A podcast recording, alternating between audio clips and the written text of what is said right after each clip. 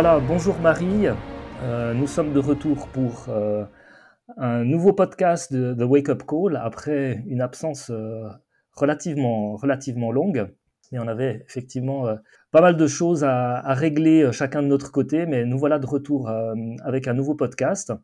On va prendre un petit peu la suite du, de la dernière, du dernier podcast. On avait parlé d'éducation sexuelle et en effet de la théorie du genre et des opérations de transition de genre.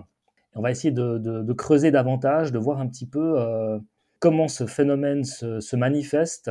Quand on, regarde autour de nous, on voit qu'effectivement dans la société, il y a de plus en plus de, manifestations euh, et de, même de propagande un petit peu de, tous les côtés, que ce soit dans les entreprises, que ce soit dans les gouvernements et à d'autres niveaux encore, qui poussent euh, comme une sorte d'agenda, on a l'impression, on a cette intuition qui a, comme une sorte de programme qu'on essaye de mettre en place pour amener les populations vers, euh, vers cette fameuse théorie du, du genre. Euh, la dernière fois, si tu te souviens bien, on avait parlé un petit peu de, bah, de, Hey You, cette fameuse, euh, cette fameuse brochure qui avait été éditée par Santé Sexuelle Suisse afin d'être distribuée aux enfants, aux élèves dans les écoles.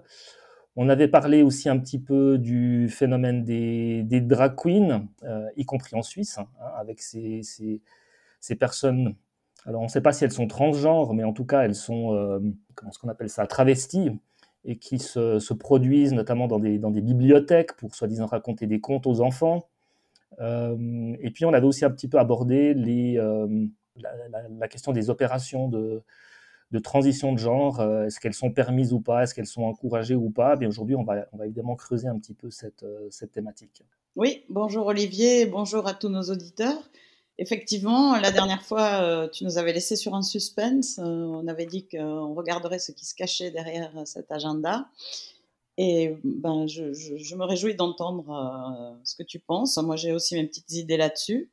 Et on avait parlé également, euh, donc tu as bien résumé, mais aussi euh, du traitement hormonal. Hein. Là, on a dit qu'on allait reprendre plutôt d'abord sur, euh, sur la chirurgie, les opérations chirurgicales qui sont quand même loin d'être anodines et ben, qu'on va peut-être décrire sans rentrer dans les détails graphiques parce que c'est assez insupportable.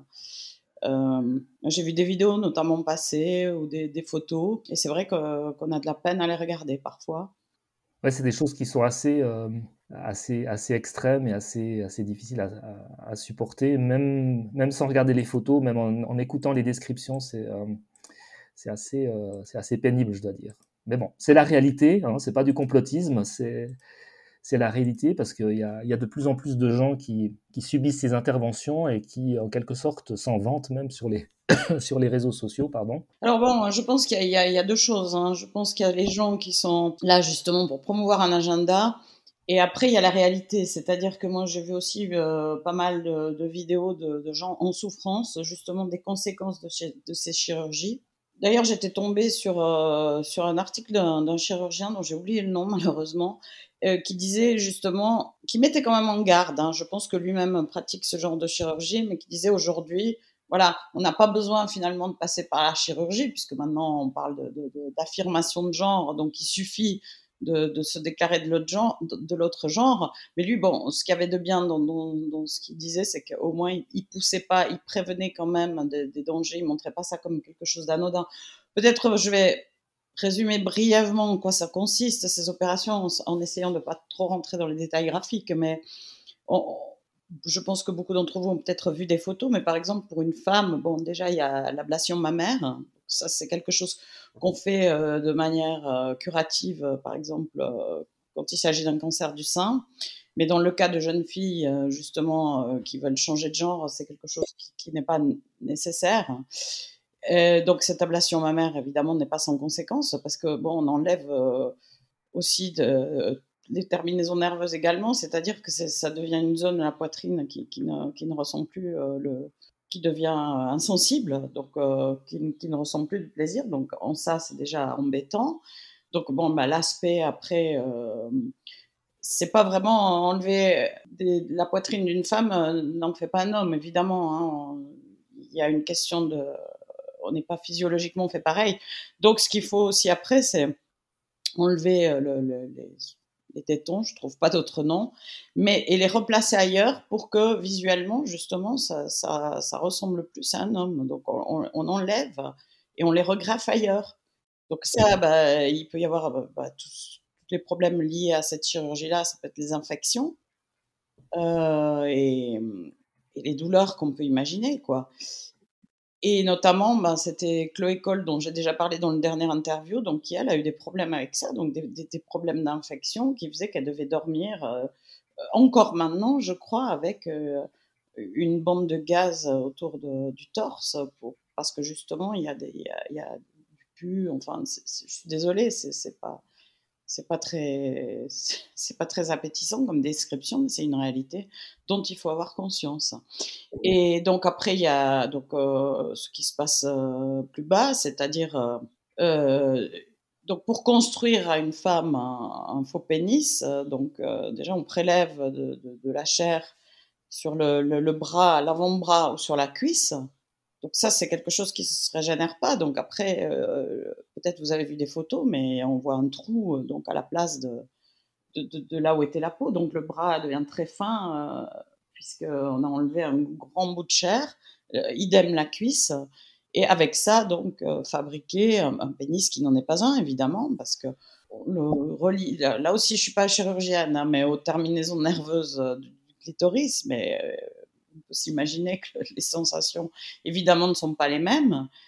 Et c'est un bout de chair, en fait, inerte. Et pour, euh, pour assurer l'érection, parce qu'évidemment, il n'y a pas d'érection, euh, on place une, une pompe hydraulique. Donc, c'est quelque chose qui, qui n'est pas toujours déjà possible. Parce que des fois, il y a, des, infections, des choses qui ne permettent pas ça. Et c'est pas. On ne peut pas garantir, donc, évidemment, euh, à ces jeunes une sexualité normale, parce que quand il faut actionner une pompe hydraulique euh, pour avoir une érection euh, imparfaite, on peut imaginer que, que, ça, la spontanéité de l'acte sexuel euh, s'en trouve entachée. Et pour les hommes, bon, ben là aussi, c'est assez barbare. Hein, cette vaginoplastie qui, qui consiste à, à, créer un faux vagin, donc par une inversion du pénis, donc au préalable, il y a une ablation des testicules. Donc après, il y a cette espèce d'inversion du pénis, donc il faut vraiment découper, retourner et, insérer dans, une, un, une ouverture euh, qui est pratiquée entre le, scrotum et la, euh, la, prostate. Donc on retourne tout ça à l'intérieur. Et comme c'est une blessure, hein, c'est pas quelque chose, c'est pas un orifice naturel. Donc il faut empêcher que cette blessure ne se referme. Et pour ça, il y a ce qu'on appelle la dilatation. Donc c'est quelque chose qu'on introduit à l'intérieur pour dilater euh, plusieurs fois par semaine. Euh. Et ça, j'ai entendu une vidéo justement d'un ancien homme devenu femme, prétendument devenu femme, qui était en grande souffrance parce que cette dilatation, euh, il devait la pratiquer tous les jours. Et c'était extrêmement douloureux. Donc voilà, faut, faut, faut pas glamouriser tout ça. Ouais, ce qui, ce qui, ce qui frappe dans cette description quand même assez précise que tu nous as faites de, de, ces interventions. J'espère d'ailleurs qu'on n'a pas perdu tous nos auditeurs à ce stade. Euh, ce qui frappe, c'est que euh, même si on ne connaissait pas le détail de ces interventions, on, voilà, on savait qu'elles existaient, mais on, on avait la sensation, en tout cas personnellement, j'avais la sensation qu'il s'agissait d'interventions vraiment euh, qui étaient pratiquées dans des cas extrêmes et donc qui étaient relativement, relativement rares. Et puis là, on, a l'impression que le phénomène tout d'un coup s'est amplifié de façon spectaculaire et qu'il y a tout d'un coup un grand nombre, et je pense que c'est en particulier aux États-Unis que ça se passe pour le moment, un grand nombre de personnes qui, subissent ces interventions maintenant pour, toutes sortes de, pour toutes sortes de raisons euh, non valables finalement. Hein. Je, je, repense à cette, à cette, euh, cette accompagnatrice, je crois qu'on qu avait mentionné la dernière fois dans le, dans le précédent podcast, euh, cette accompagnatrice qui s'appelait Jamie Reed aux États-Unis, qui, dont, le, dont le travail consistait à effectivement accompagner les jeunes dans leur, euh, dans leur, leur, leur transition dans leur, euh, leur, changement de sexe. Et puis au bout, bout d'un certain nombre d'années, qui s'étaient repentis et, qui avaient finalement avoué que euh, la quasi-totalité de ces jeunes étaient en fait des jeunes qui, souffraient de maladies psychiques. Et donc, euh, des jeunes qu'on a, finalement poussés à, subir des traitements hormonaux, à subir des, opérations chirurgicales extrêmes. C'est vraiment ça qui est très préoccupant. Hein. On est passé vraiment de la de l'exception à une espèce de, généralisation euh, banalisée. Donc potentiellement, potentiellement on, a, on a plein de gens autour de nous, ou de plus en plus de gens autour de nous qui sont des gens qui, qui sont tout simplement mutilés. Voilà. Bon, autour de nous, c'est-à-dire que je pense en Suisse, ça reste encore euh, assez, assez rare. Mais c'est vrai qu'aux États-Unis, il y a une multiplication dans les pays anglo-saxons en général de, ce genre d'opération, effectivement. moi, je connais indirectement un cas hum, autour de moi, indirectement, hein, c'est-à-dire euh, pas quelqu'un que je connais personnellement, mais une personne réelle, mais c'est vrai que j'en fréquente pas, disons, tous les jours. Mais effectivement, aux États-Unis, ça se multiplie de plus en plus. Et comme on disait, c'est aussi leur offrir. Euh, ils ont l'impression, enfin, ces jeunes ont l'impression qu'on leur offre une solution clé en main un problème qui est, beaucoup plus compliqué. Mais ça, on, en a parlé la dernière fois. On va peut-être pas rentrer derrière euh, les, différents troubles euh, psychologiques qui peuvent induire en erreur un diagnostic de dysphorie, justement. Absolument. On avait parlé des troubles psychologiques. Je reviendrai quand même un petit peu tout à l'heure, non pas sur l'aspect psychologique, mais peut-être sur, enfin, sur un aspect psychologique ou même spirituel, qui est celui euh, finalement de, de, la relation que nous avons chacun de nous avec notre propre corps. Comment est-ce que, voilà, comment est-ce que, qu'est-ce que représente notre corps finalement et quelle, quelle relation on a avec ce corps? Je vais peut-être juste creuser un petit peu cet aspect-là qui me paraît quand même, euh, qui me paraît quand même important dans, le, dans, ce, dans ce phénomène. Mais pour revenir à la, pour revenir à la chirurgie, évidemment, par extension, on ne peut pas s'empêcher de penser aussi, notamment dans les, dans les pays, et je pense là aux États-Unis, peut pas s'empêcher de penser, disons, à la, manne financière que ça, que ça représente.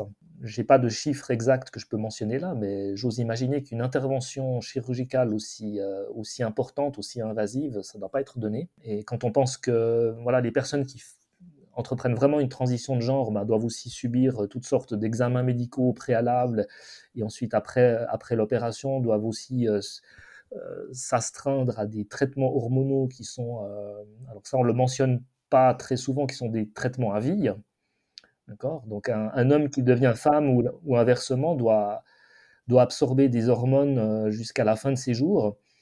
Et, là aussi, on ne peut pas s'empêcher de penser que c'est une manne financière extrêmement, extrêmement importante pour les hôpitaux qui pratiquent ces opérations et puis pour l'industrie pharmaceutique aussi qui produit ces hormones, évidemment. Voilà, c'est encore une fois une manne pour Big Pharma. Exactement, ouais. ouais. Je ne sais pas si c'est la transition vers, vers, les, vers les questions économiques ou si on doit encore, euh, si tu avais encore quelque chose à dire par rapport aux aspects euh, médicaux, chirurgicaux. Non, par rapport, pas par rapport à la question euh, économique ni, ni, à ces aspects-là, mais plutôt par rapport peut-être remonter aux sources finalement.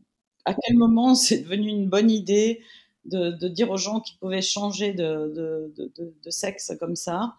Et bon, je suis tombée sur une histoire intéressante que peut-être euh, certains d'entre vous connaissent, donc pour voir que ça remonte quand même assez loin. Euh, c'est un, psychologue et sexologue qui s'appelle John Money. Alors Money, euh, le bien nommé, justement, nous parlions de manne financière. Ah oui, il porte bien son nom, lui. L'argent, il porte bien son nom.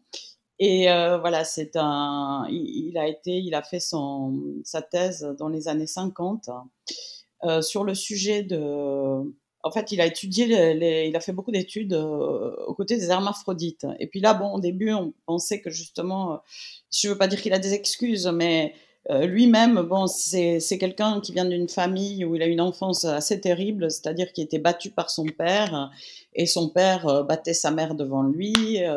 Donc il, a été très vite, euh, justement, ce, qu'on appelle aujourd'hui la, toxicité masculine. Alors lui, euh, bon, il, est très vite arrivé à cette conclusion que que l'homme finalement euh, rejeté le patriarcat, que, il a une image des hommes qui était assez terrible. il pensait que le monde serait meilleur en fait si, si, les hommes étaient castrés à la naissance. Donc il en est arrivé par sa propre expérience avoir des, idées assez extrêmes sur la question. Hein. Un, discours d'ailleurs qu'on entend euh, aujourd'hui encore assez souvent. Hein. Euh, combien de personnes aujourd'hui parlent de la, je cite, toxicité euh, masculine? En français, c'est une mauvaise traduction de l'anglais, mais mais on, le voit assez souvent sur, le, sur les réseaux sociaux. Hein. Exactement, oui, oui c'est très à la mode aujourd'hui de parler de toxicité masculine euh, ou, du patriarcat euh, oppresseur. Euh. Mais là, bon, lui, en l'occurrence, on peut dire qu'il a des excuses au début, hein, parce qu'après, il n'a plus d'excuses du tout. On va voir que ça évolue assez vite, très très mal, cette histoire. Donc, euh, il a étudié les hermaphrodites et c'est de là qu'est venu, on parle souvent de sexe assigné à la naissance. Alors, sexe assigné à la naissance, euh, ça venait de, ça, de ces hermaphrodites auxquels il fallait bien assigner un sexe, c'est-à-dire quand on déclarait une naissance d'un hermaphrodite, il fallait bien dire voilà, c'est un homme, c'est une femme, il n'y avait pas le choix. C'était binaire encore à l'époque. Et donc, euh, il en a fait le sujet de sa thèse. il est arrivé à une conclusion peut-être un peu hâtive que, le genre euh, est une construction sociale et qui se différencie du sexe. Hein. Donc ça, c'est, quelque chose qui est, très à la mode aujourd'hui. Et donc, c'est parti de, cette étude sur les hermaphrodites. Alors, c'est là qu'après, ça se complique c'est qu'en fait, il y a des, jumeaux euh, canadiens euh, qui sont nés euh, dans les années 60, les, jumeaux Reimer, c'était leur nom de famille. Et c'était des, petits garçons qui étaient nés avec un, défaut de l'urètre qui a nécessité une circoncision. Et là, bon, les, parents les ont amenés pour la circoncision et ils n'ont vraiment pas eu de chance. C'est-à-dire que l'aîné, Bruce, a subi une circoncision ratée. Il y a eu un problème de cautérisation. Et en fait, bah, pour, pour faire court, les médecins, les, chirurgiens euh, lui ont brûlé le pénis. Quoi. Ils ont, il s'est retrouvé bébé avec un pénis qui ne serait jamais fonctionnel, ce qui est tragique en soi. Donc euh, les parents, euh, ben, qui étaient qui étaient désemparés. Donc le deuxième n'a pas subi la circoncision hein, après cet incident, évidemment. Et les parents désemparés donc sont tombés sur une émission de télé où, John Money parlait justement de cette théorie. Et là, ils se sont dit, bah, c'est peut-être la solution. Donc, ils ont contacté John Money et John Money a, euh, a, voulu voir ses enfants. Donc, et puis, bon, il a, quelque part, il, a trouvé l'opportunité de, de, prouver ses théories. Il a dit, bah, écoutez, voilà, il y a une solution toute simple. Hein. c'est que Bruce, celui voilà, qu'ils avaient charcuté, bah, élevez-le comme une fille, en fait. Offrez-lui des poupées. Ne lui dites pas qu'il est né garçon faites comme s'il avait toujours été une fille. Vous verrez, il n'y a pas de problème. Hein, il, va, il va rentrer dans son rôle. Il n'y aura aucun souci. Donc, bah, les parents, qui n'étaient pas des gens très éduqués, voilà, ils ont, ils ont vu la solution. C'était quelqu'un qui leur amenait une solution, là, nouveau clé en main. Et donc, ils ont, ils ont écouté euh, ce qu'a ce qu'a dit le, ce, John Money. Donc, ils lui, ont, ils, ont, ils, ont fait opérer à nouveau, cette fois-ci pour enlever les testicules, hein, pour construire euh, un semblant de, de, clitoris. enfin de, voilà, une petite reconstitution. C'était pendant les années 60. Hein, donc, euh, c'était peut-être pas, je sais pas à quoi ça ressemblait vraiment. Et ils ont toujours dit à ce Bruce, en fait, ils l'ont renommé Brenda et ils lui ont, ils ont dit t'es une fille, ils lui ont offert des poupées. Et au fil des années, en fait, euh, les deux jumeaux ont été suivis par le, docteur Moni, qui prétendait, et c'est là que, son rôle commence à devenir de plus en plus douteux, que tout allait bien, quoi, que, ses enfants s'épanouissaient naturellement, que Brenda était une vraie petite fille, qu'elle adorait jouer avec ses poupées. il avait reconnu quand même qu'elle avait un petit côté garçon manqué, mais sinon elle était très très bien dans son rôle, si on en écoute. Ce n'est que des années plus tard que la vérité a éclaté euh, donc ça a pris des décennies. Hein. C'est-à-dire qu'entre-temps, il y a des gens qui sont... Bah, il a fait des émules avec ces théories. Voilà, la théorie du genre s'est développée. Il y a eu d'autres personnes qui ont écrit des bouquins. Euh. Donc en, en 88, euh, tout d'un coup, quelqu'un a enquêté, a voulu retrouver Bruce Brenda, qui en fait était devenu David, qui avait carrément changé d'identité pour devenir David.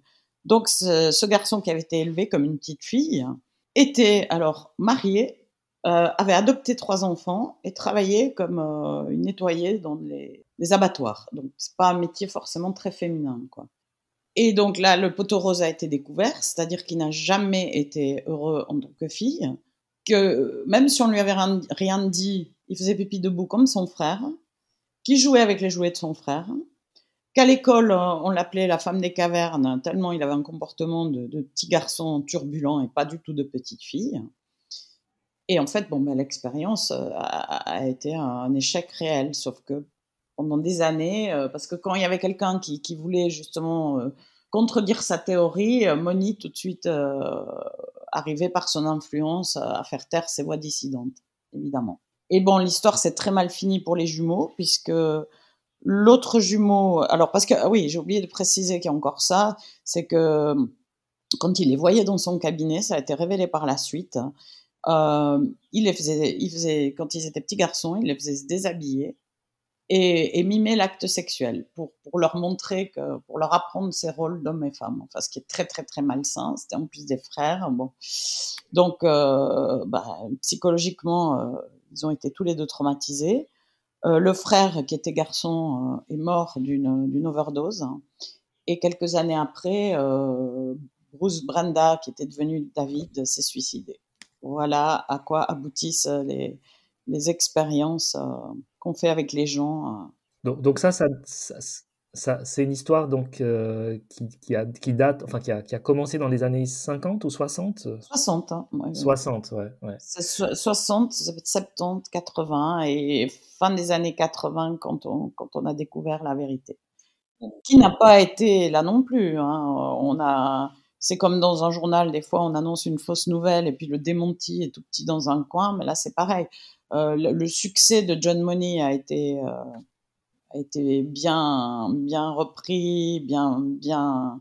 La presse en a bien parlé. Il y a eu des, il a il y a d'autres qui ont repris ces théories, mais après la véritable histoire, ce qui se cachait derrière, euh, l'échec retentissant, on en a beaucoup moins parlé c'est quand même extraordinaire, échec ou pas, que voilà, quelque chose qui s'est passé dans les années 50, 60, 70, tout d'un coup soit utilisé aujourd'hui en 2023 pour, euh, pour justifier, euh, pour justifier cette barbarie. Hein.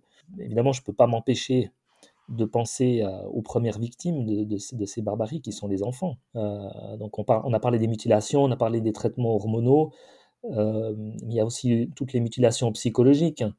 Hein. Si vous vous promenez encore une fois sur les réseaux sociaux, notamment sur TikTok, vous voyez des, parents de jeunes enfants, donc on parle d'enfants qui ont qui ont moins de 10 ans, qui presque sous la contrainte de leurs parents ont entamé une transition de genre et qui font carrément la promotion, enfin les parents font la promotion de leur enfant et de ce processus de transition de genre de leur enfant sur les réseaux sociaux. Donc là aussi, on est sur, des cas de mutilation je dirais, psychologique grave, j'ose pas imaginer ce qui va se passer une fois que l'enfant euh, aura atteint l'adolescence ou, même l'âge adulte. Ça risque de mal se, de mal se terminer. Alors, il y a deux catégories de parents. Hein. Ça, c'est, il y a effectivement les parents qui, poussent euh, à cette, euh, à cette transition. c'est évidemment des personnalités narcissiques. c'est aussi souvent ce qu'on appelle cette cette maladie qu'on appelle euh, maladie psychiatrique, qu'on appelle Munchausen par proxy, par proximité, euh, par, euh, je sais pas comment on dit en français. par, donc c'est, Munchausen, c'est cette maladie en fait qui, consiste à, à, faire croire qu'on est malade pour attirer l'attention sur soi ou voilà. Et par justement par procuration, voilà, j'ai trouvé le mot par procuration. Donc c'est on a entendu parler de cas comme ça, des, parents qui empoisonnaient par exemple leurs enfants, pas suffisamment pour les tuer, mais pour les amener à l'hôpital, pour attirer, ah, pour dire j'ai un enfant malade euh, qui nécessite un traitement. Euh. Il y a eu des cas comme ça. Et là, c'est une version de cette maladie-là. C'est-à-dire que c'est des parents qui attirent l'attention sur eux. Et euh, je suis tombée, bah, comme toi certainement, sur des vidéos d'un père notamment, là, qui, qui a qui, apparaît dans des vidéos comme ça avec son fils qui est clairement là pour attirer l'attention sur lui. Mais il faut pas oublier tous ses autres parents. Et là, euh, notamment, j'avais écouté un podcast, c'était à nouveau Jordan Peterson qui avait invité une psychologue qui s'appelle Myriam Grossman et qui, elle, avait écrit un livre justement à l'attention des parents de, d'enfants euh, qui trans ou justement qui, qui était poussée à ça et qui disait qu'elle avait eu des parents, par contre, en détresse. Hein. Alors là, c'est différent. Hein. C'est des, parents qui, vivaient ça de manière comme un deuil, quoi.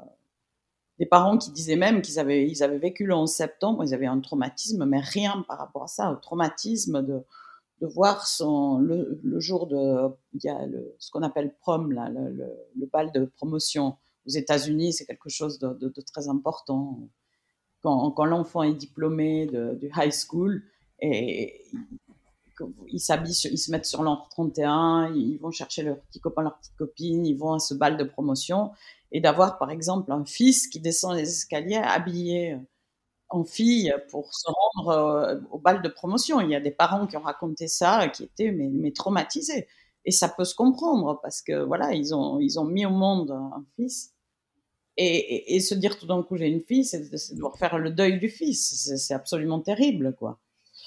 En l'occurrence, il s'agit plutôt de parents qui ont, qui ont subi euh, la décision de leur enfant plutôt que... Ah là oui, bah justement, il y a ces deux cas. Il y a ceux qui ont subi la décision et, et surtout à qui on a dit, euh, est-ce que vous préférez avoir un enfant trans ou un enfant mort? Ce qui est un chantage abominable. Parce qu'encore une fois, on l'avait dit la dernière fois, rien ne prouve que, que, les, que les enfants sont plus, plus suicidaires si on les empêche de faire cette transition de genre. Alors même, ou même pire, euh, dans certains endroits où on a tout simplement imposé, enfin on a, on a ôté le droit aux parents de, de s'opposer à, la transition de genre pour des enfants, pour des enfants mineurs. Donc il y a certains, certains États aux, États-Unis, euh, il faudrait que je refasse une recherche pour retrouver lesquels exactement, où l'enfant peut prendre cette, cette décision lui-même contre l'avis de ses parents.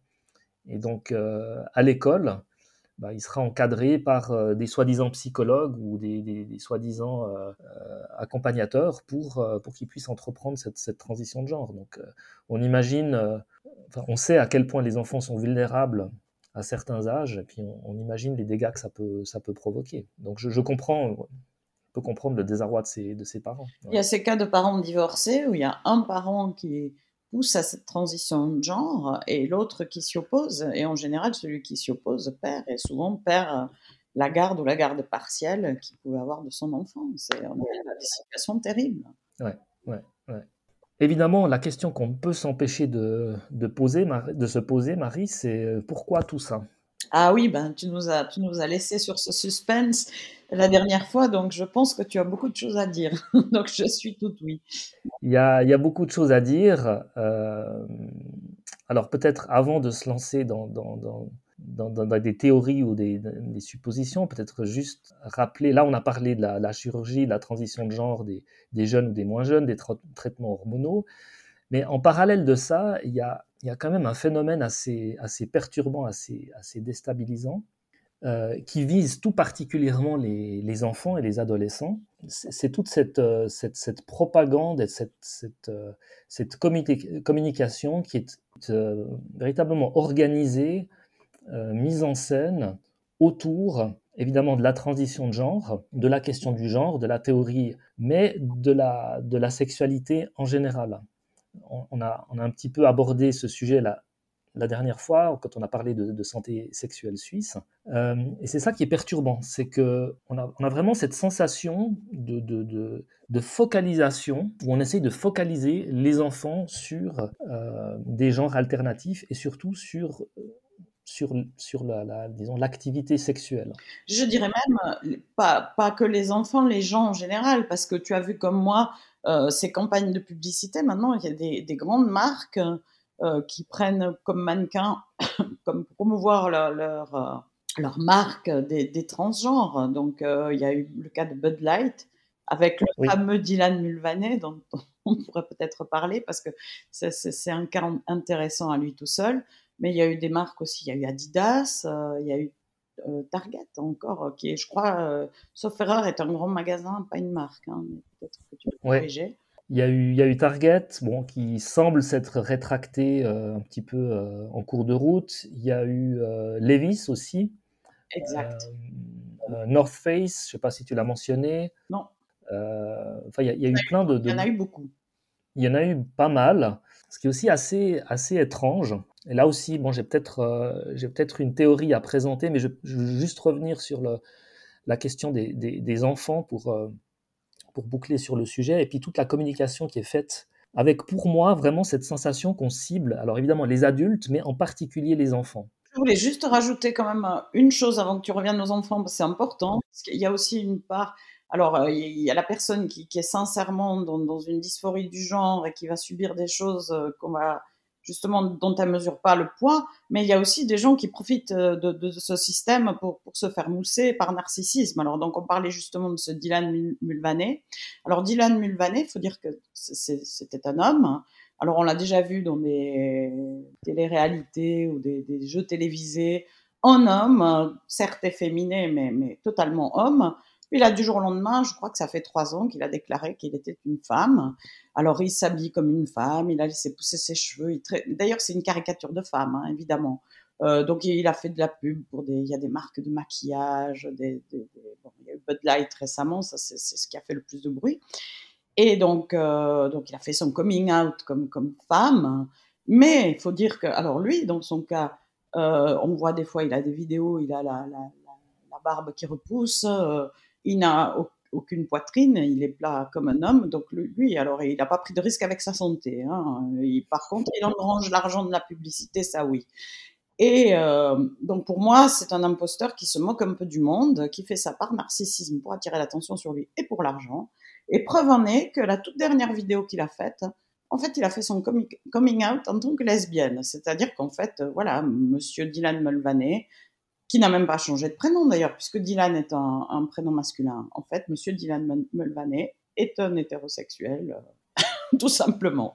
Mais en disant comme ça, en disant oui, je suis une femme, puis après je suis une lesbienne, il se moque de nous. moi, je n'interprète pas les choses différemment.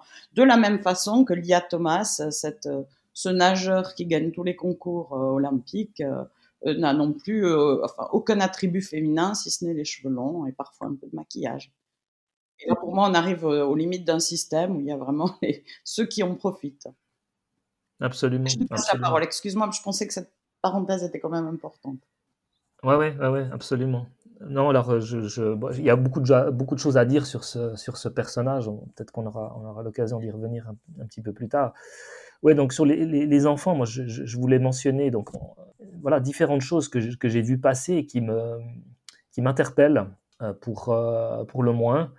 Euh, donc évidemment, il y a la, fameuse, fameuse brochure éditée par Santé Sexuelle Suisse, hein, dont on a, parlé la dernière fois. Santé Sexuelle Suisse qui s'appuie sur une sorte de programme qui a été publié euh, récemment par euh, l'Organisation mondiale de la santé à propos de l'éducation sexuelle et qui donne des directives sur comment aborder cette thématique pour les enfants avec des choses quand même assez extrêmes, comme euh, voilà l'activité sexuelle euh, commence dès la naissance, euh, des encouragements à promouvoir la, masturbation chez les, enfants, enfin voilà des, choses assez assez perturbantes, mais qu'on a déjà un petit peu évoqué la dernière fois. Et puis depuis, il y a d'autres choses que, que j'ai vu passer. J'ai vu passer par exemple des articles dans la, dans la presse locale. alors en l'occurrence, c'était le, le, journal Le Temps, pour, pour ne pas le mentionner, avec un article qui titre Parler de sexualité à son enfant, avec un point d'interrogation, oui, dès sa naissance, avec un point d'exclamation. Donc comme si, euh, en soutien de, cette, euh, de ce programme absurde de santé sexuelle suisse, on avait tout d'un coup les médias qui, emboîtaient le pas. Euh, donc on trouve ça dans les, dans les médias en Suisse.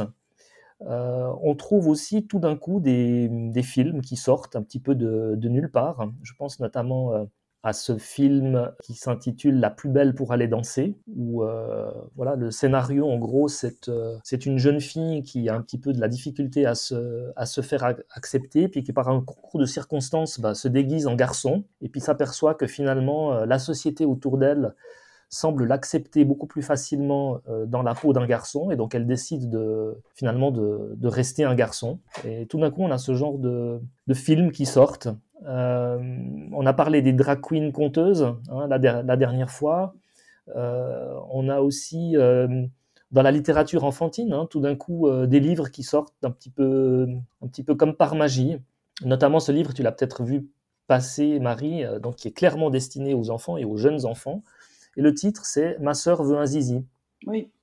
Avec la petite fille qui, qui regarde dans la, dans la culotte de son, de son frère et qui, euh, voilà, qui, voudrait, qui voudrait avoir un, zizi comme si c'était le genre de, de préoccupation des, des, jeunes enfants. Alors évidemment, on, connaît le, le, le, phénomène qui a bien été décrit par les, par les pédopsychologues et pédopsychiatres, où les, enfants effectivement ont tendance à, parfois à, se tripoter un petit peu parce qu'ils voilà, ils sont en train de, découvrir leur, corps. Mais c'est clairement pas de ça qu'on parle ici. Hein. Ça, ça a évidemment rien à voir.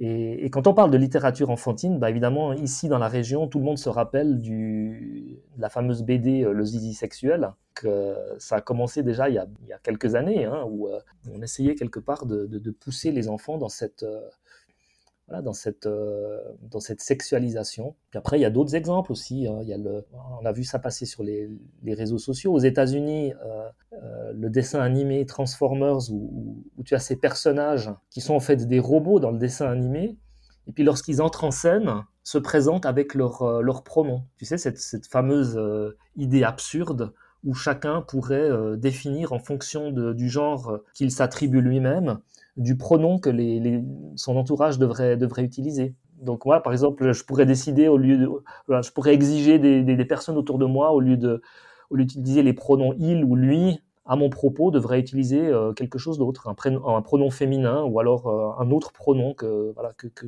qui serait sorti de mon imagination. Donc voilà, donc, donc toutes ces choses-là, ben, on les voit sortir et puis voilà, je peux pas m'empêcher qu'il y, qu y a, comme une sorte de, de, de de mouvements, euh, pas dire secrets, parce que c'est vraiment, c'est vraiment extrêmement visible, mais de mouvements presque euh, plutôt organisés qui viendraient euh, soutenir en fait cette, cette hypersexualisation, comme si on voulait conduire nos enfants vers une espèce d'hypersexualisation, y compris depuis le plus jeune âge. Plus jeune âge pardon. À la fois d'hypersexualisation et de, dans cette idée de, de fluidité du genre, de, non-binarité, de, perte quelque part d'identité euh, et, de perte de ce que ce qu'ils ont, enfin voilà, de ce que la nature a fait d'eux finalement, de, se dire non, la nature c'est pas important. Ce qui est important, euh, c'est que c'est comme une espèce de dérive un peu postmoderniste de dire il n'y a, a, plus de vérité en fait. La vérité c'est ce que moi je pense que je suis. On ça. perdre des repères qui sont quand même très simples, qui sont naturels, qui sont biologiques, en leur disant non, mais tout ça, ça compte pas. En fait, tout ça, c'est une construction de l'esprit, c'est une vue de l'esprit. Il n'y a plus d'hommes, il n'y a plus de femmes, il n'y a plus de vrai, il n'y a plus de faux. Alors, c'est intéressant ce que tu dis. C'est un phénomène qui, avait, qui a récemment été mis en lumière par le, le philosophe, français euh, euh, Michel Onfray. Dieu sait si je ne suis pas euh, un fan absolu de ce monsieur, parce qu'il a dit pas mal de, de, bêtises ces derniers, ces derniers mois et ces dernières années. Mais dans une de ses dernières interventions, justement sur le sujet qu'on traite aujourd'hui, euh, il a bien mis en lumière ce phénomène, euh, comme tu le dis justement, c'est-à-dire que euh, on s'extrait de la réalité, on s'extrait de, la nature, comme si la nature n'existait pas, et on invente quelque chose de, virtuel, complètement sorti de notre, notre imagination, et, et ce virtuel remplacerait en quelque sorte remplacerait le réel. Je pense qu'il y, a vraiment quelque chose d'intéressant à creuser ici. Et pour moi, ça, ça reconnecte avec la question du, matérialisme, et notamment du matérialisme en outrance, à outrance, euh, dans lequel la société nous pousse, mais j'y reviendrai peut-être un petit peu plus tard. Et euh, donc voilà, donc euh, pour revenir à, l'objectif principal de notre podcast, hein, Wake Up Call, réveiller les gens, ben, moi je dirais euh, faites attention aux enfants, et évidemment en particulier à vos enfants, qui sont des cibles privilégiées de toutes ces opérations morbides de, communication pour leur, voilà, pour leur, leur tourner la tête vers une hypersexualisation et ou vers cette espèce d'idée absurde où ils pourraient choisir leur genre, voire changer de genre. Hein. On pourrait imaginer aussi une situation où euh, on pourrait changer de genre euh, selon la météo ou selon, l'humeur du moment, ce qui d'ailleurs est déjà transcrit dans la, loi suisse. Hein. Tu, peux, euh, tu peux désormais demander à, changer ton genre, donc le, genre officiel qui t'est attribué dans tes papiers d'identité. Tu peux demander à les changer au maximum une fois par année. Donc je pourrais demander à être femme aujourd'hui, et puis d'ici une année, ben, je redeviens homme, et puis après je redeviens femme, etc. etc. Ce qui évidemment n'a aucun sens. Oui, mais tu, alors euh, justement par rapport à pourquoi on s'en prend aux enfants, et c'est toi, je crois, qui m'a envoyé cet article-là qui disait que justement en Suisse, l'opinion publique n'était pas prête à accepter la théorie du genre, hein, qu'il y a quand même euh, euh, une grande levée de bouclier au niveau des gens eux-mêmes, ils sont, ils sont pas prêts. Mais c'est exactement pour ça qu'on s'en prend aux enfants finalement dès l'école, parce que on est dans une génération encore, euh, il y a une population qui est, qui, pas toute jeune en Suisse, hein, qui, est, justement. Euh, donc, je pense que ces sondages sont représentatifs aussi de, du, vieillissement de la population suisse. Mais si toute cette jeune génération a été éduquée avec des brochures comme Hey You, euh, avec des dessins animés, comme tu mentionnais, là où on leur parle déjà des pronoms, euh, qu'en sera-t-il dans 20 ans quand on refera le même sondage? Et encore, je suis pas sûre que ça va pas aller plus vite. Mais exactement, exactement. En Suisse, euh, c'est pas le vieillard mailly sur sa montagne qu'on va, qu'on va convaincre qu'il faut, faut permettre la transition de genre. Euh, donc, euh, donc là, la bataille est perdue, alors qu'avec les enfants, qui sont de toute façon les êtres les plus, les plus malléables qu'ils soient, euh, là, il y, a une véritable, il y a une véritable opportunité, mais qui est une opportunité, une opportunité morbide. Pourquoi morbide? Parce que plus plus il y a d'enfants qui tombent dans ce piège, avec ou sans leurs parents d'ailleurs, plus il y a d'enfants qui vont entreprendre ces, ces transitions de genre, qu'elles soient physiques, c'est-à-dire avec des hormones et de la chirurgie, ou qu'elles soient psychologiques, avec simplement, euh, voilà, je, m'attribue une, autre identité de, genre, bah, plus on aura une société, effectivement, qui sera complètement euh, déstructurée, c'est-à-dire qu'il n'y aura plus d'identité véritable. Quelle sera l'identité des gens, et donc par extension de la société, parce que la société, c'est les gens, finalement. Donc il y a, vraiment cette idée un petit peu dystopique de, déstructuration complètement, de désidentification de, la société. Euh, et puis, de façon plus, plus pragmatique aussi, on peut évidemment se projeter dans l'avenir et puis se dire, mais finalement, si plein de petits garçons deviennent des filles et plein de, plein de petites filles deviennent des garçons, qu'est-ce qui va se passer d'un point de vue Voilà, c'est ça. Je pense que tu touches à, une des raisons profondes pour lesquelles on fait ça. Moi, je pense que euh, ce n'est pas du complotisme. Là aussi, ça a été dit. Hein, euh, beaucoup l'ont dit et ça date de, longtemps. On le disait déjà dans les années 50 et certainement même avant, que nous sommes trop sur cette terre. Donc, il faut arriver euh, à dépeupler la terre relativement rapidement. Et quoi de mieux pour ça de rendre les gens finalement stériles par des opérations ou par des idéologies. Voilà. Alors peut-être rappelons juste au passage, vraiment, euh, je, vais évidemment enfoncer pour beaucoup une porte ouverte, mais, mais j'ai vu quand même pas mal d'absurdités sur, les, réseaux sociaux, précisant quand même que une, une femme qui change de sexe ou un homme qui change de sexe n'est plus capable de procréer, hein, que, ce soit, que, que soit bien clair. Hein mais pourtant j'ai vu le contraire. Hein. J'ai vu, vu même des gens qui avaient entrepris une transition de genre, pensant qu'il pourrait donc un, homme, par exemple, qui est devenu femme, pensant qu'il pourrait, à l'issue de, sa transition, qu'il pourrait procréer, et qui, s'est rendu chez le gynécologue voilà, pour, euh, pour entendre que c'est évidemment hors de question et puis qui, font en larmes sur les réseaux sociaux. Alors, euh, est-ce qu'ils pensaient qu'ils pourraient recréer Parce que ce qu'on a vu, par exemple, on a vu des, des, des, femmes euh, avec une barbe et, l'aspect masculin enceintes, mais ce sont encore des femmes. Voilà, des femmes devenues hommes. Alors, il faut faire attention, hein, c'est pas le cas parce que pour certains, justement, prendre la testostérone va les empêcher d'avoir un bébé. Mais on a vu, je, pense que tu as vu comme moi, des femmes ayant pris de la testostérone, on, voit, ça, donne euh, l'idée d'un homme barbu euh, enceint, mais en fait c'est une femme. Ce qui n'est pas possible, effectivement, c'est euh, une femme devenue homme avec la barbe, elle va jamais produire de spermatozoïdes, donc elle pourra pas se reproduire en tant qu'homme, mais éventuellement en tant que femme. Mais alors attention, pour autant que euh, les, hormones et pas parce que certaines fois euh, les femmes restent infertiles de ces traitements. Imaginez euh, aussi le bébé, est-ce que le développement est le même quand une femme a reçu autant de testostérone quoi? Voilà, exactement. Les cas que tu mentionnes, c'est effectivement juste. Donc, on a, on a vu hein, ces, ces, images de, de, femmes qui ressemblent un peu à des hommes avec une barbe, une moustache, euh, qui sont enceintes. Mais en l'occurrence, il s'agit de femmes voilà. Qui sont tombées enceintes plus ou moins simultanément au début de leur transition, c'est-à-dire qu'elles avaient peut-être commencé à prendre des, euh, des, hormones. Et donc là, on est dans, une, dans, un, dans un état un petit, peu, euh, un petit peu ambigu. On a véritablement une femme, biologiquement parlant, qui ressemblerait un petit peu à un homme. Ce qui ne veut pas dire que les hommes peuvent être enceints, puisqu'évidemment, voilà. ces femmes-là, lorsqu'elles auront terminé leur transition, si vraiment elles vont jusqu'au bout et qu'elles elles font la, la, la, chirurgie euh, qui va avec, etc., elles n'auront plus d'enfants, évidemment. Évidemment. Mais là, euh, là, maintenant, je me demande, c'est une question qui m'est pas venue avant l'esprit, pendant leur grossesse, est-ce qu'elles continuent à prendre la testostérone? Parce que ça, ça, doit être abominable pour, pour l'enfant en développement. Alors, pour être franc, j'en sais rien mais j'ose pas imaginer ce que ça peut provoquer à l'intérieur de l'organisme de l'adulte la, de et de l'enfant, évidemment, comme, euh, comme perturbation. Là, on est, on est vraiment sur du, sur du monstrueux. Voilà, c'est exactement ce que j'allais te dire. On en arrive à disserter de choses complètement monstrueuses et qu'on n'aurait pas pu imaginer il y a, il y a 10 ans. Il y a, ça retourne le cerveau, quoi ça retourne le cerveau.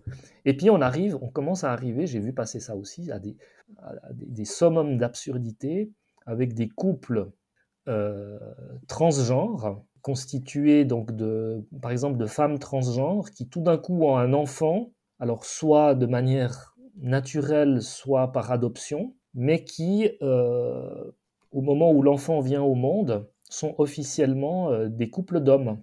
Et l'absurdité commence du point de vue, euh, euh, administratif et juridique quand il faut déclarer l'enfant. Parce que quand on déclare un enfant, on, sait qu'on peut déclarer euh, qu'un enfant est né sous, sous X pour, pour le père, ou qu'il n'a pas de parents, qu'il est orphelin. Mais quand on, a, quand on a les deux parents en face de soi, quand l'agent administratif a les deux parents en face de soi, bah, il doit déclarer un père et une mère. Mais s'il a deux pères en face de lui, comment il fait? Et juridiquement, aujourd'hui, je ne suis pas juriste, mais à ma connaissance, on ne peut pas déclarer un enfant comme ayant deux pères. Il est obligé d'avoir une mère et un père. En tous les cas, quand les parents sont présents. ça, je ne suis, suis, pas au courant des, subtilités juridiques. Hein. Donc voilà, donc euh, est-ce que, est que la loi va être modifiée dans ce sens? Je ne sais pas trop, mais voilà, on commence à voir ce, genre de situation complètement. Euh, mais tu vois, on discute de ça et je me rends compte qu'en fait, c'est absurde. Tout est absurde. Le caractère absurde, là, on n'y comprend rien. Euh, comme on dit, une chatte n'y retrouverait plus ses petits. On ne sait plus de quoi on parle. C'est la confusion. Quoi. Exactement.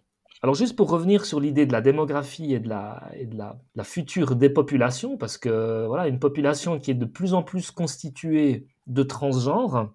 Et poussée à des sexualités non reproductives également, parce que là aussi... Euh, euh, aussi, ouais, il faut le mentionner. Eh ben, c'est une démographie qui, qui, part en cacahuète, évidemment. Alors voilà, on peut me traiter de, de, de, de fataliste, de complotiste, de, tout ce que vous voulez, mais encore une fois, je regarde dans la presse, et puis je vois toutes sortes d'articles qui sortent, qui viennent soutenir en fait cette espèce d'idée de dépopulation. Je peux mentionner ici le journal Le Matin avec un article qui date d'il n'y a pas si longtemps, c'était le 17 avril, où ils ont fait tout un dossier, ce n'était pas, qu'un article, mais ils ont fait tout un dossier avec un article par exemple qui titre un, tiers de la population en Suisse n'a pas d'enfants.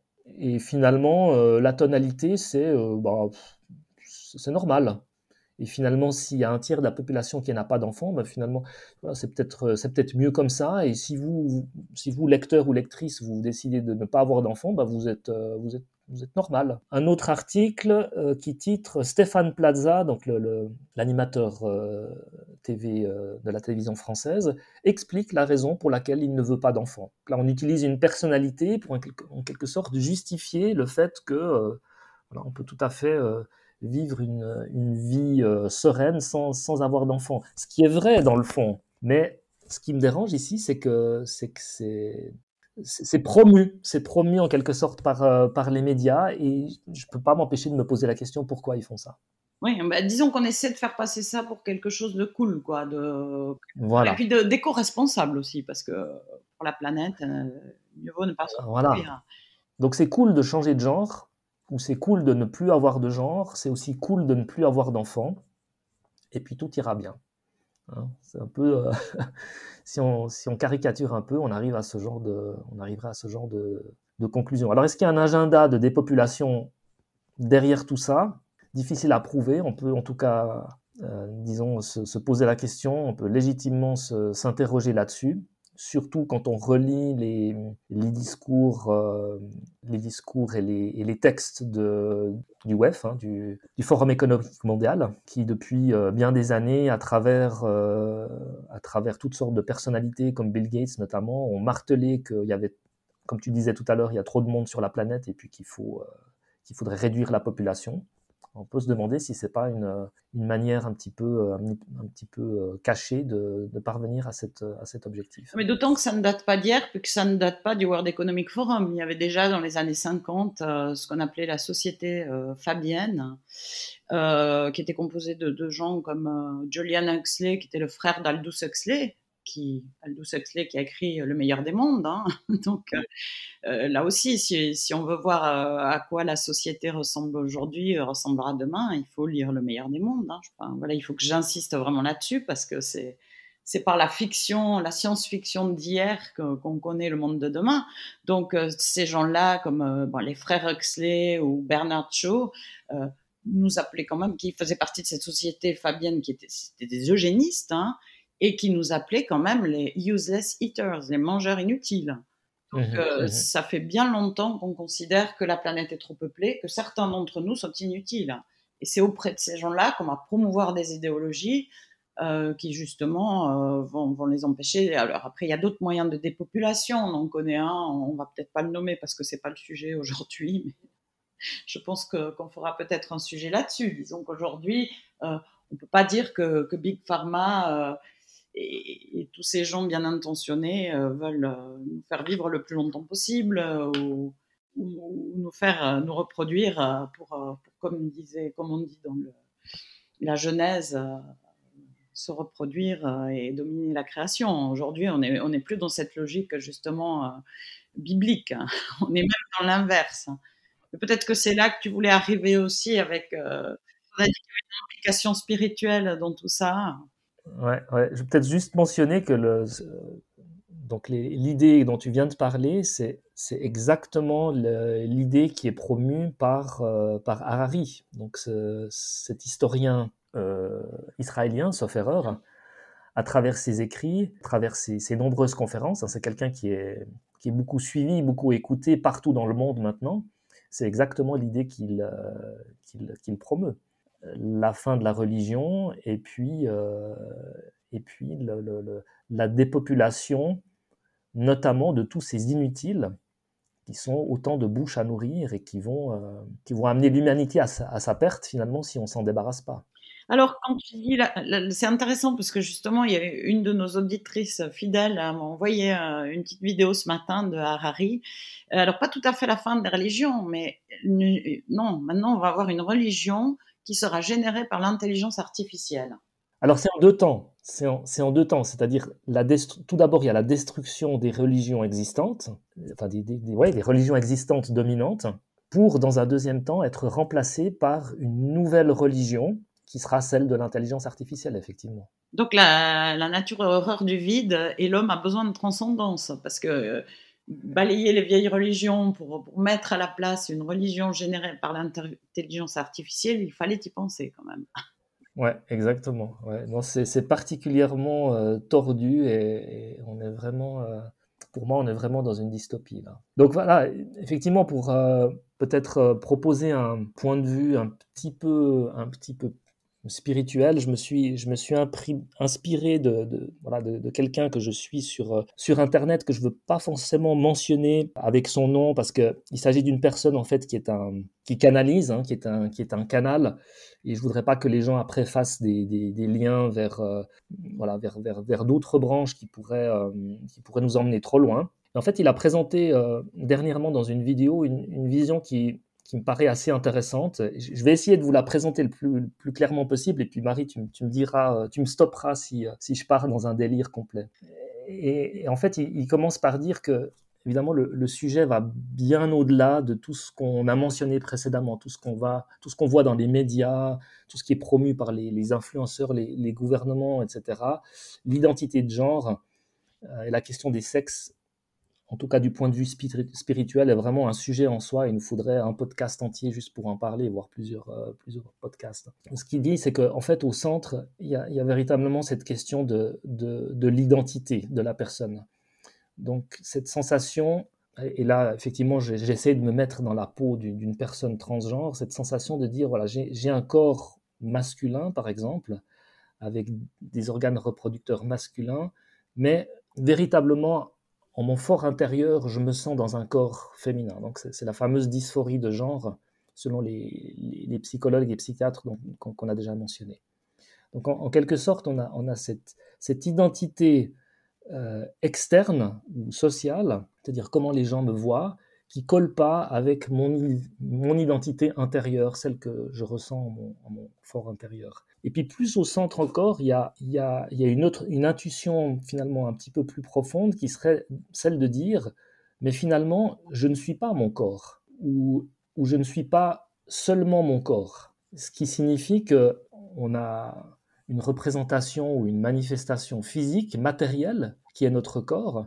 Mais si on pense à l'esprit, si on pense à l'âme, si on pense au cœur, à toutes ces choses-là, qui sont des choses immatérielles, ben, c'est aussi des choses qui font partie de nous, mais qui ne sont pas physiques, qui ne sont pas matérielles, et qu'on pourrait voilà, identifier comme séparées du corps. Et, donc cette intuition qui dirait, voilà, je, je, ne suis pas limité ou je ne suis pas uniquement défini par, par mon corps. Et dans le fond, quand le transgenre dit je ne suis pas un homme ou je ne suis pas une femme, mais je suis tout simplement ce que je suis, euh, finalement il a raison. Enfin, jusqu'à ce stade-là, je pourrais, si une personne transgenre avait ce type de raisonnement, je pourrais lui, je pourrais lui donner raison en quelque sorte. Et puis par extension de cette idée, le transgenre, il va quelque part remettre aussi en question la réalité objective du genre. Je ne sais pas si tu te souviens, Marie, de cette fameuse euh, émission de télévision. Bon, elle, date maintenant de presque une année. Euh, c'était l'émission euh, Arrêt sur image où, il y avait le journaliste Daniel Schneiderman qui avait quatre ou cinq invités sur son plateau qui étaient des, qui étaient des hommes. Et puis, il se trouve qu'un de ces hommes était transgenre. Et puis, il l'interroge en s'adressant à lui, effectivement, comme, comme on s'adresse à un homme. Et puis là, ce monsieur répond, il dit, mais je ne suis pas un homme, monsieur. Qu'est-ce qui vous fait dire que je suis un homme? Et puis le journaliste, l'animateur, il répond, ben, il dit, ben, votre apparence. Et donc cet homme transgenre répond, mais il faut pas confondre l'apparence de genre et l'identité de genre. Donc euh, pour moi, c'était vraiment un, symptôme. Euh, ça a fait le tour des réseaux sociaux à l'époque et on voit encore passer ces images régulièrement. Euh, pour moi, c'est vraiment symptomatique de, cette, de, ce phénomène où le transgenre, il remet en question la réalité objective du, genre, c'est-à-dire tel qu'il tel apparaît vis-à-vis vis -vis des autres. Et puis après, à l'opposé, on a, on a d'autres personnes, comme le, célèbre, le maintenant célèbre Matt Walsh, qui aime bien se confronter aux personnes transgenres. Hein. Je crois que tu le connais bien, Marie. Oui. Euh, et puis souvent dans ces... J'ai fait beaucoup de vidéos. Euh, souvent, euh, souvent dans ces interventions et notamment dans ces débats qu'il organise avec des, transgenres, on en arrive à la question, ou il en arrive à la question, mais dites-moi qu'est-ce qu'une femme ou dites-moi qu'est-ce qu'un homme?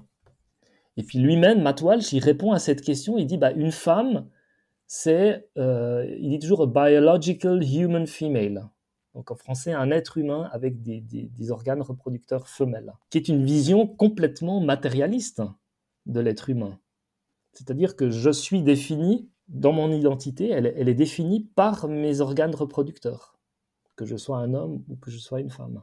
on est vraiment aussi dans une vision totalement, euh, totalement matérialiste. Alors je vais continuer mon raisonnement, et puis vous allez vous apercevoir, tu vas t'apercevoir Marie, que en fait les transgenres, euh, ils vont aller plus loin et ils vont s'enfoncer aussi dans une vision complètement, complètement matérialiste.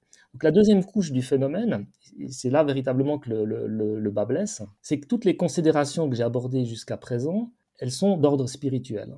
Et pourtant, la solution finalement au, désagrément ou, même à la souffrance que revendiquent souvent les, les transgenres, ils l'attribuent toujours au corps. C'est-à-dire cette idée que si je change mon état physique, je vais guérir en quelque sorte mon mal-être, ma souffrance dans la vie. Parce que les transgenres, à la base, les véritables, hein, sauf ceux qui font de cette espèce de propagande ou de, prosélytisme, les véritables transgenres, c'est des gens qui, sont en souffrance. Et là, je, repense encore une fois euh, au témoignage de Jamie Reed, hein, cette accompagnatrice de, jeunes qui, faisait, euh, subissaient un changement de sexe où elle a bien montré que c'est des gens qui étaient psychiquement malades, qui étaient en souffrance, ils avaient toutes sortes de maladies, hein, de, souffraient de dépression, d'anxiété, troubles de l'alimentation, que sais-je encore. Donc le transgenre, il souffre et il dit, bah, je, vais, je vais changer mon état, je vais changer de sexe, ou alors j'ai plus de sexe, hein, dans certains cas, ils disent, je, suis ni homme ni femme, ou alors j'ai les deux sexes, on a vu ça aussi. Et si je fais ça, je serai enfin heureux, ou enfin heureuse. Et, et c'est là que je pense que les, les, les les, problèmes commencent. Alors cette idée-là de je change un certain nombre de conditions pour, euh, pour trouver le bonheur de la vie, c'est une idée qui, existe depuis la nuit des temps. Hein. C'est la même chose que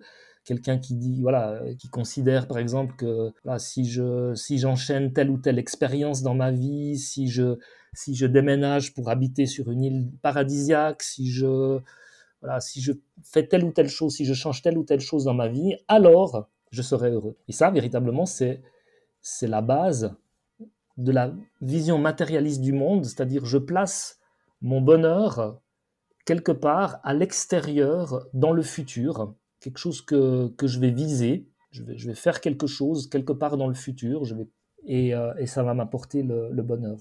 Évidemment, la difficulté avec cette approche, c'est que de façon générale, quand on poursuit quelque chose dans sa vie, ça n'amène que davantage de poursuites. Hein, l'univers nous, nous, renvoie toujours ce qu'on vibre, hein, donc euh, si je poursuis un but, bah, probablement que je vais toujours euh, continuer de poursuivre soit ce but, soit un autre but. Puis je suis toujours dans une, espèce de euh, course-poursuite et je continue de souffrir. Et dans d'autres dans domaines de l'existence, on retrouve, on retrouve cette même idée. Hein. Si, si, si, on croise une personne triste, on dit voilà, bah, si tu es triste, bah, fais quelque chose qui te rend heureux ou qui te rend heureuse. Ou pire encore, qui t'apporte du plaisir. Si tu es seul, trouve, euh, trouve-toi une compagnie afin que tu, ne sois plus seul. Donc on est toujours dans cette espèce de, paradigme, enfermé dans cette espèce de paradigme, problème-solution. Tu as un problème, tu trouves une solution. Et là aussi, c'est une vision qui, finalement est très, euh, très profondément matérialiste.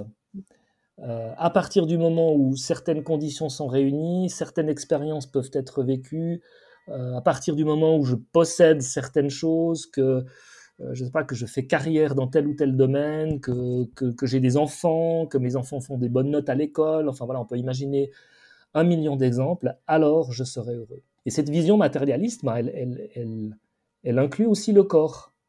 À partir du moment où mon corps est comme ceci ou comme cela, une fois que mon corps sera parfait, hein, tu, tu peux penser par exemple à, à ces gens qui, qui à outrance euh, passe euh, des heures et des heures dans, dans, les salles de gym pour se sculpter un corps parfait, à partir du moment où les autres me voient exactement comme moi je me sens, ou je crois me sentir, alors je serai heureux. Évidemment, ça n'arrive jamais.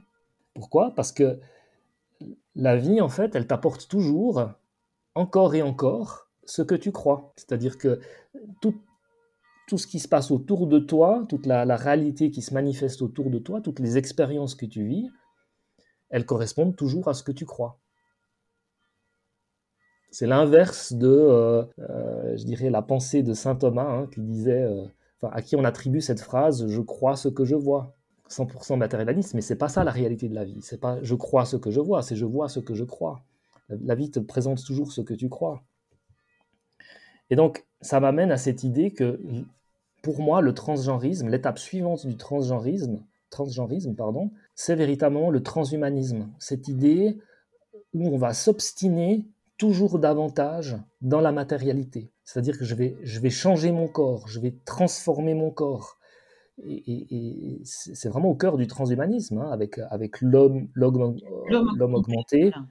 Euh, augmenter les capacités euh, intellectuelles euh, en étant relié à la machine. Avoir accès à, toute la connaissance. c'est une idée du super-héros, en fait.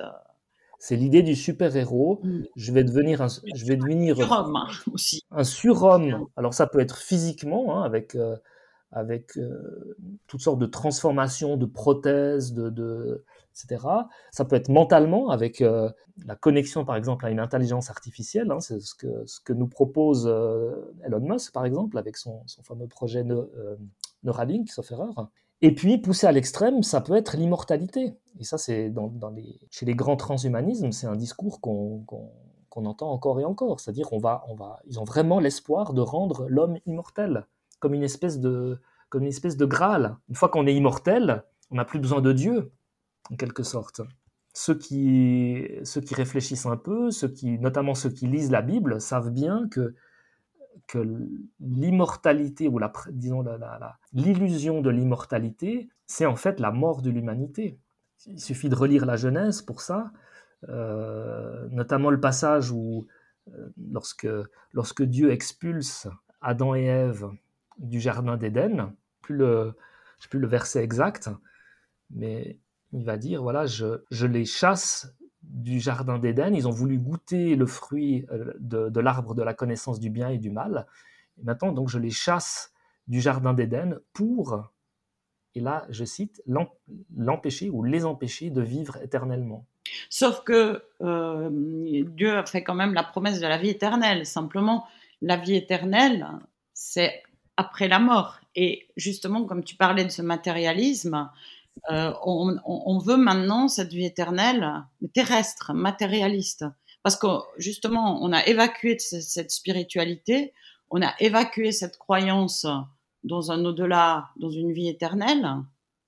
Et maintenant, on essaye de, faire croire justement qu'on peut récupérer ça. Euh, mais, mais, c'est peut-être la définition de l'enfer, parce que finalement, euh, cette immortalité qu'on pourrait acquérir en téléchargeant nos âmes euh, sur, sur, un logiciel finalement.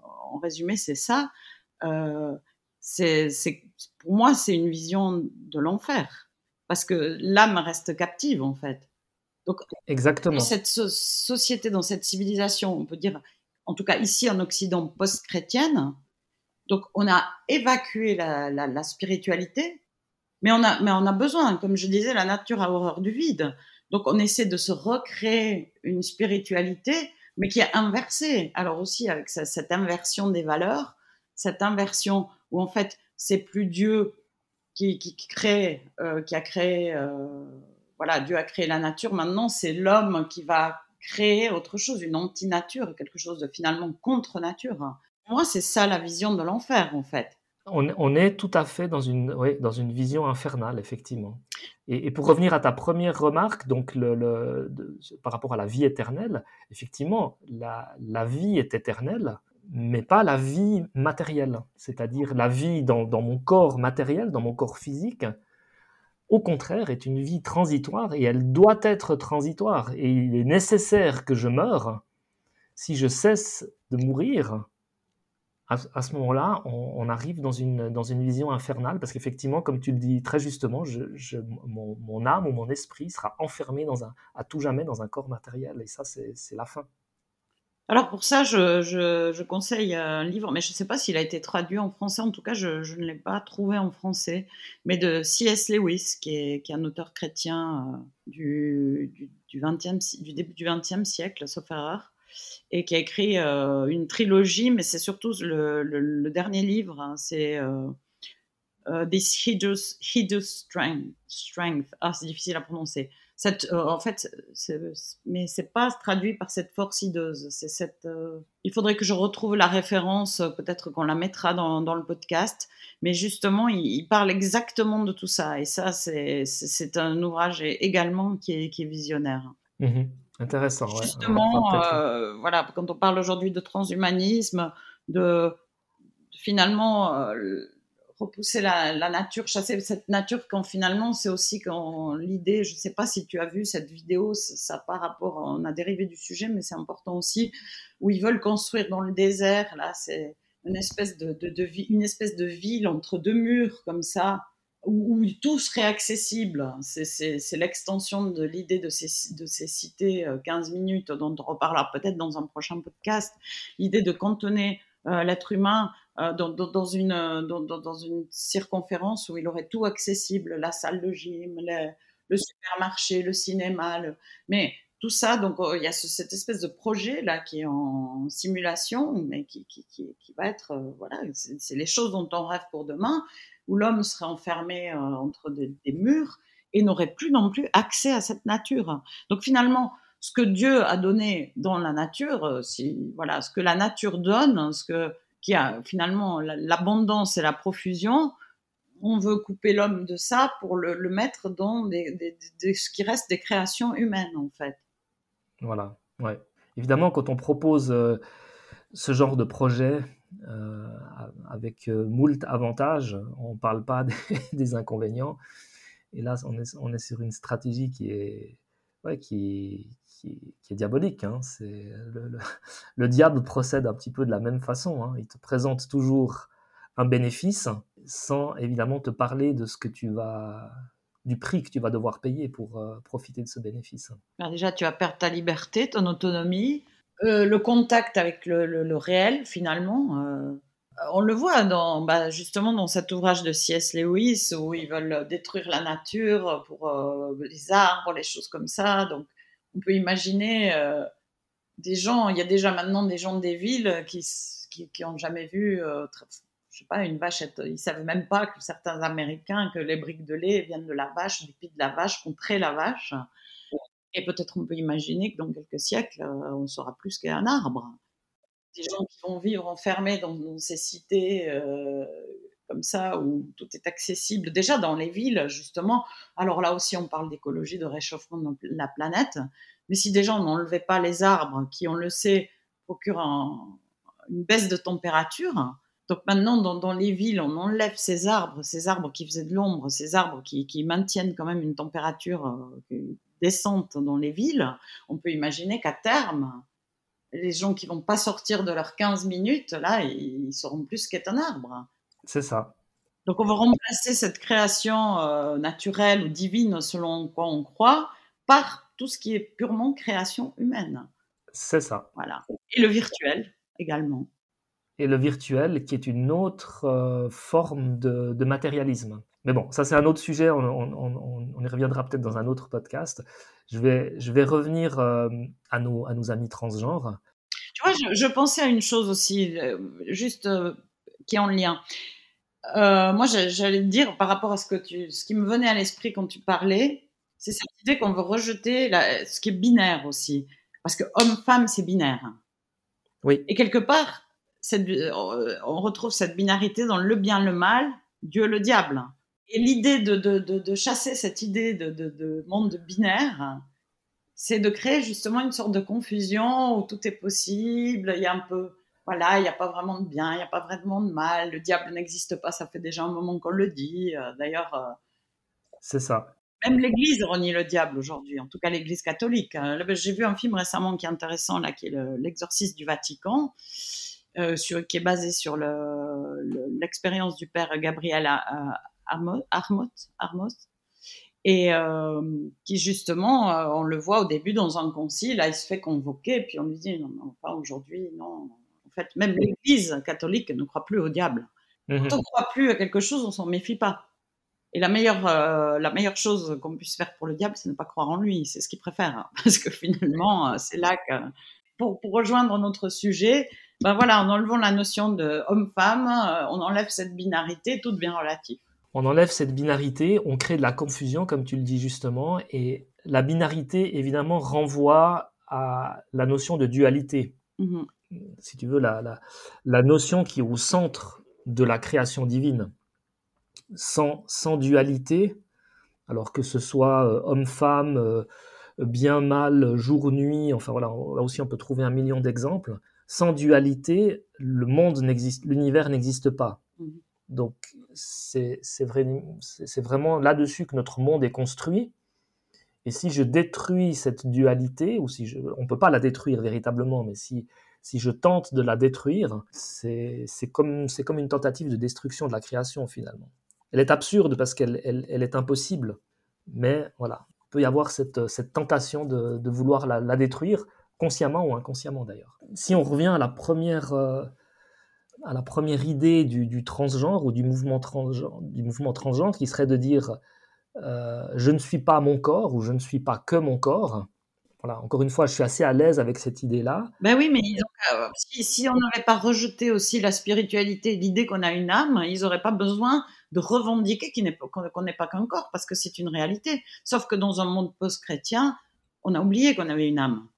Exactement. Donc voilà, c'est ça que tu voulais démontrer, que, et que au final, on mise tout sur le corps comme il y a eu, aussi des, choses contraires et qui sont tout aussi mauvaises, parce qu'on est les deux, on est un âme et un corps. Il y a eu quand même les hein, euh, au Moyen Âge qui, faisaient que c'était des gens au contraire qui prétendaient n'être qu'une âme et qui voulaient ne plus se reproduire et, en arriver à la fin des temps parce que le corps, tout c'était tout mauvais. Donc voilà, si, encore une fois, si on rejette un des deux éléments de cette dualité, ça fonctionne plus. Ça fonctionne plus. Et j'irais même un cran plus loin si je dis, euh, en tant que transgenre, si je disais je ne suis pas mon corps, alors cette déclaration, elle vaut aussi pour, tous, les, états et tous les, ressentis qui sont liés au corps. Euh, et, souvent, ces personnes-là, en fait, mentionnent euh, voilà, comme, cause de leur souffrance ce, sentiment d'être, rejeté, d'être, incompris, de, ne pas être aimé, et, donc toutes ces, sensations qui, sont liées au corps aussi, à cause de mon corps, je suis nul, je ne vaux rien, je, je vaux moins qu'un tel ou un tel, je, euh, voilà, comme je l'ai dit, je ne suis pas aimé, je suis rejeté, ou simplement les, les, limites hein, qui, sont, qui sont liées, limites intrinsèques de notre corps, hein, qui sont la, maladie par exemple, la mort, la séparation. Donc euh, si, tout ça était compris, ils n'auraient pas besoin de changer leur corps. Et d'ailleurs, la mort, on veut l'évacuer de notre société, ça devient quelque chose de tabou quelque chose. Euh, avant, on avait, il y avait la veillée des corps, il y avait euh, pendant plusieurs jours justement. Et maintenant, il faut que tout de suite qu'on enterre vite vite ou qu'on qu procède à une crémation. Et il y a eu l'extrême aussi au moment du Covid où les gens n'avaient plus, ne pouvaient même pas assister à l'enterrement d'un proche.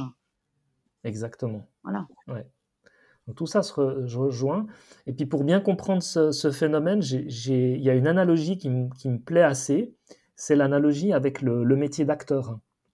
Donc si tu prends, si tu imagines un acteur, prenons, euh, je sais pas, euh, euh, Jean Dujardin par exemple, il joue dans un film le rôle d'un horrible personnage, hein, une, horrible crapule, une ordure. il joue ce personnage parce que c'est son métier d'acteur, mais dans le fond, il va il va pas être affecté par les traits de caractère de son personnage. Pourquoi? Parce que sait qu'il, dans le fond, il sait qu'il n'est pas ce personnage. Donc il n'a pas besoin en tant qu'acteur, admettons qu'il joue, en prenant un cas extrême, il joue le rôle d'Adolf Hitler. Il n'a pas besoin de lutter contre les, traits de ce personnage, puisqu'il sait que ce personnage, c'est pas lui, et que ce personnage n'existe pas. Évidemment, le problème commence à, il commence à y avoir un problème si l'acteur il commence à s'identifier à ce personnage. Et donc j'aime assez cette analogie avec euh, l'identification d'un acteur avec son personnage ou l'identification de l'être humain avec son propre corps, ou euh, disons euh, cette idée qu'on n'est que son propre corps ou que les attributs de de son propre corps.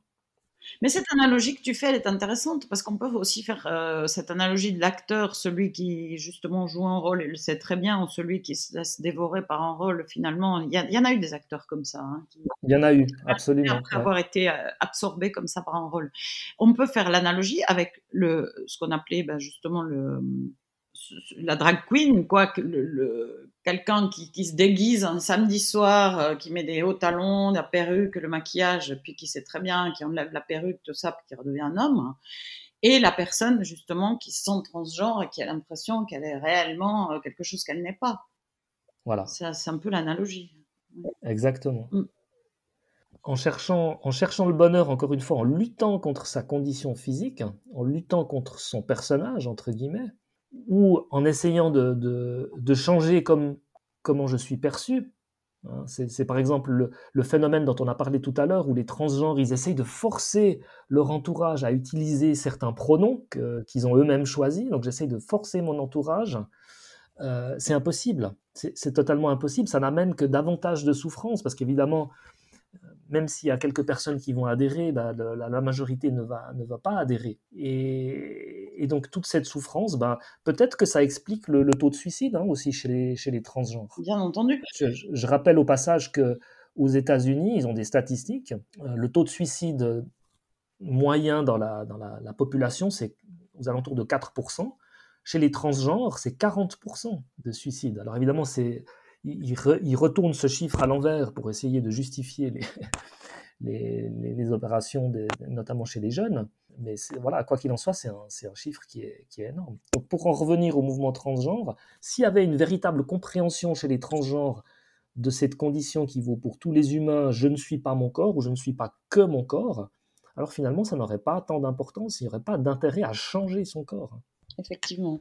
Et il y a quelque chose aussi dans les prénoms que je voulais soulever parce que c'est une idée qui m'est venue à l'esprit qui vaut ce qu'elle vaut. Mais euh, alors, je ne sais pas quel est l'équivalent en français parce que je n'ai pas encore euh, mon, diplôme en théorie du genre. Hein, donc, euh, mais en, anglais, il y a un pronom qui est they, them. Ça veut dire il, eux, en fait.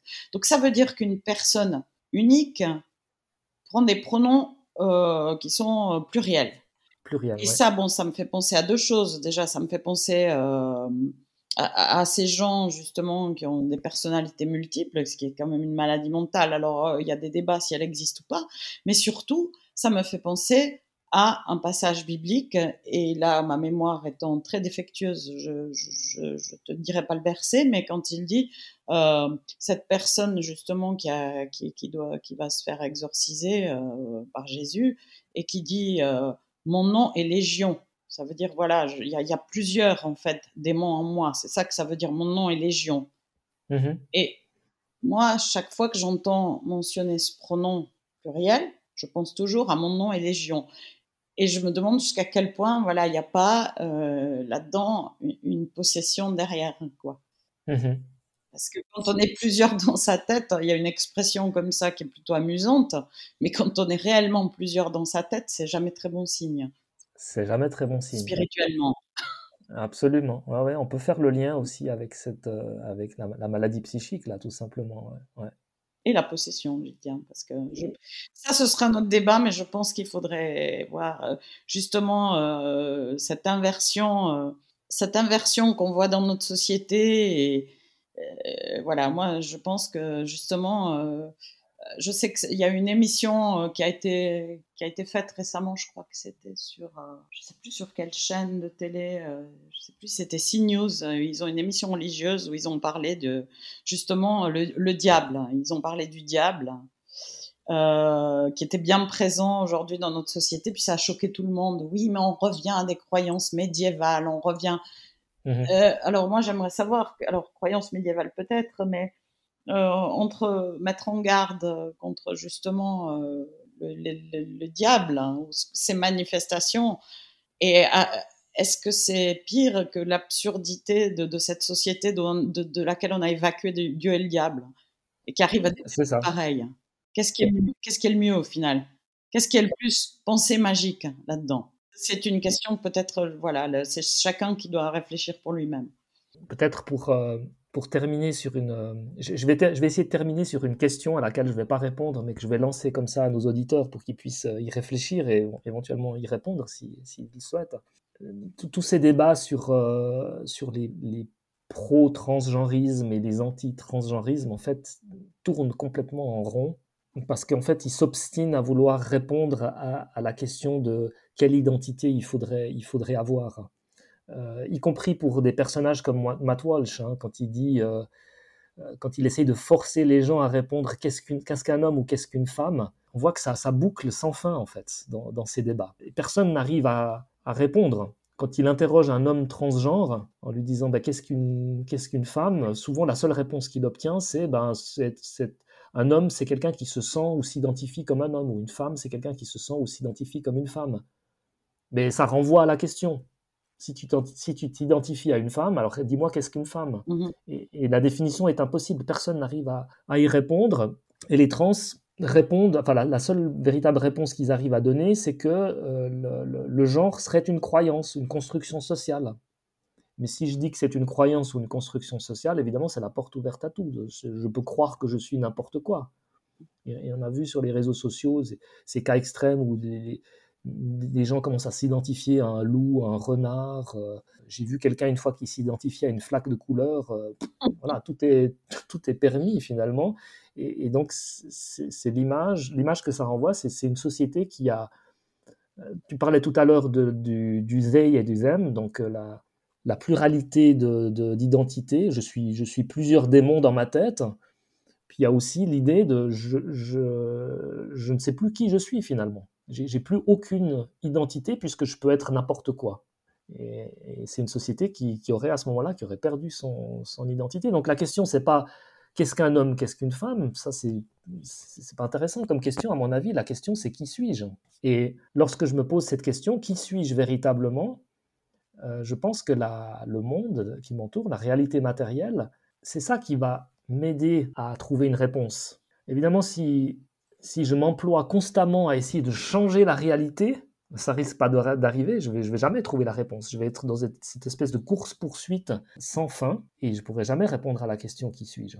Donc, euh, donc voilà, c'était un petit peu là où je voulais en venir. Je voulais terminer sur cette, euh, question et puis, et la lancer comme ça à nos, à nos auditeurs. Peut-être qu'ils pourront nous proposer des, réponses.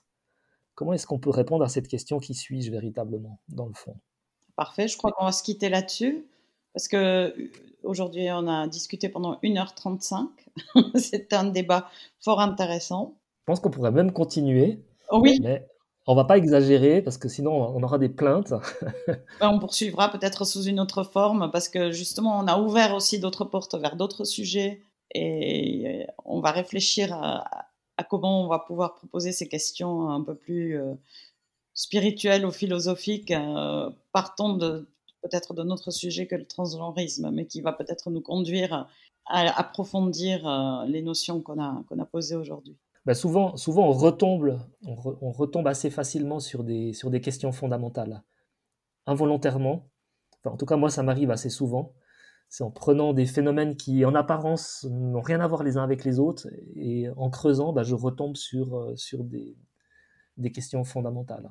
Mais tu as raison, on va s'arrêter là euh, pour aujourd'hui, euh, en remerciant tous les auditeurs d'avoir tenu le coup jusqu'à jusqu'à présent. Et puis, on vous donne rendez-vous ben, pour un prochain podcast, si possible, plus rapide, voilà, avec une, intervalle un peu, un peu réduite par rapport à la dernière fois. Euh, le sujet n'est pas encore défini, on va, se, on va se concerter, puis on vous l'annoncera le, le plus rapidement possible. Merci Marie. Merci Olivier. Et à tout bientôt. Merci à nous. Au revoir. Au revoir.